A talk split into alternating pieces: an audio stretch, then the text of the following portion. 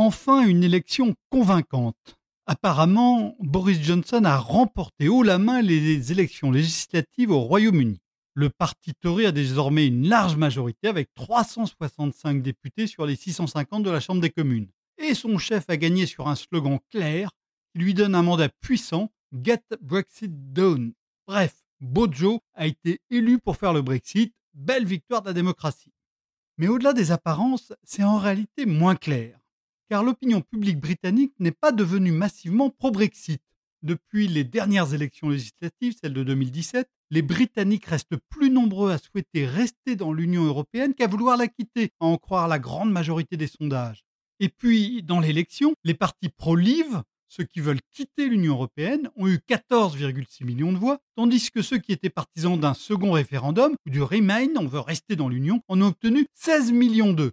L'envie de partir ne saurait donc expliquer entièrement la victoire de Johnson, même si cette envie a pu influer sur la décision d'aller voter, et même si la nette victoire des conservateurs va sans doute faire bouger les lignes. Il faut donc aller chercher plus loin. Trois autres raisons expliquent le vote des Britanniques. D'abord, les électeurs ont voulu clarifier le jeu. Plus de 1200 jours après le référendum du 23 juin 2016, on ne sait toujours pas ce qu'est vraiment le Brexit. Cette situation est tout à la fois un déni de démocratie, une source d'incertitude pesant sur les investissements et la livre sterling, et puis la cause de moqueries incessantes. De nombreux témoignages, qui n'ont certes pas valeur de preuve, montrent que des électeurs attachés à l'Union européenne ont voté Tory pour sortir de cet entre-deux épuisant, et ils ont été sans pitié pour le Parti travailliste, qui lui était ambigu sur le Brexit. Ensuite, Boris Johnson a réussi une percée impressionnante dans l'électorat populaire qui votait souvent travailliste depuis des décennies. Il a su récupérer les laissés pour compte de la mondialisation dans des régions frappées par la désindustrialisation qui avaient contribué à la victoire du livre.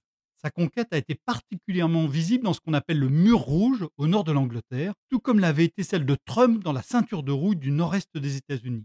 Même l'ancienne circonscription de Tony Blair est tombée alors qu'elle était tenue par le Labour depuis 1935. Enfin, beaucoup d'électeurs ont basculé dans le camp conservateur parce qu'ils ne voulaient pas de Jeremy Corbyn. Le leader travailliste était trop terne, trop vieux, trop rouge, sans même parler des soupçons d'antisémitisme. Sondé par l'Institut Opinium le jour du vote, 43% des Britanniques qui n'ont pas voté travailliste citent comme explication de ce non-vote le manque de leadership comme première raison de ce rejet, loin devant la position indécise du parti sur le Brexit et son programme économique qui était très à gauche. C'est d'abord Corbyn qui a perdu et non Johnson qui a gagné. Si la démocratie britannique est retombée sur ses pieds, elle n'est pas pour autant en pleine forme. Donc, un vainqueur par défaut est toujours fragile. Sa légitimité est moins forte. Or, les scrutins majoritaires semblent fabriquer de plus en plus souvent de tels gagnants au pied d'argile. Aux États-Unis, c'est Hillary Clinton qui a perdu l'élection davantage que Trump ne l'a gagnée. En France, c'est plus Ségolène Royal qui a perdu en 2007 par sa légèreté que Nicolas Sarkozy n'a gagné en déployant une ambition pour la France. En 2012, c'est le même Sarkozy qui a été défait puisque Hollande n'a remporté la victoire. Et, en 2017, après un scénario ahurissant, Emmanuel Macron s'est retrouvé face à Marine Le Pen et il ne se passe depuis guère de semaines sans qu'un opposant ne rappelle l'étroitesse de sa base électorale. Longtemps, les systèmes électoraux fondés sur des scrutins proportionnels ont semblé plus aptes à dégager des vainqueurs efficaces. Mais c'est de moins en moins vrai là aussi. En Israël, là où le système est le plus ouvert, avec une proportionnelle intégrale sans plancher de voix, les électeurs vont voter pour la troisième fois en moins d'un an. Aucun Premier ministre n'est allé au terme de son mandat depuis un quart de siècle. En Italie, les coalitions se délitent irrémédiablement malgré l'instauration au fil des scrutins d'une prime majoritaire. Et, en Espagne, la carte politique change de plus en plus vite et les majorités deviennent introuvables. Alors, euh, il y avait bien sûr l'Allemagne qui semblait une terre de stabilité avec ses deux verrous institutionnels très puissants. Hein, il faut avoir au moins 5% des voix pour qu'un parti ait des élus à l'Assemblée. Et quand on veut renverser un gouvernement, il faut en proposer un nouveau. Mais malgré ces dispositifs, le paysage électoral est de plus en plus émietté. Il faut désormais trois partis pour faire une coalition, et ces coalitions résistent de plus en plus mal à l'épreuve du temps, comme on le voit aujourd'hui à Berlin. Dans tous les pays avancés, la démocratie représentative a de plus en plus de mal à tourner rond, même au Royaume-Uni, là où elle est née.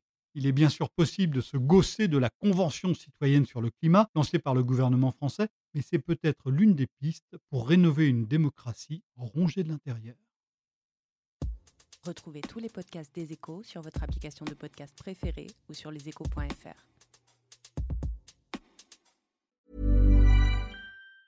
Ever catch yourself eating the same flavorless dinner three days in a row?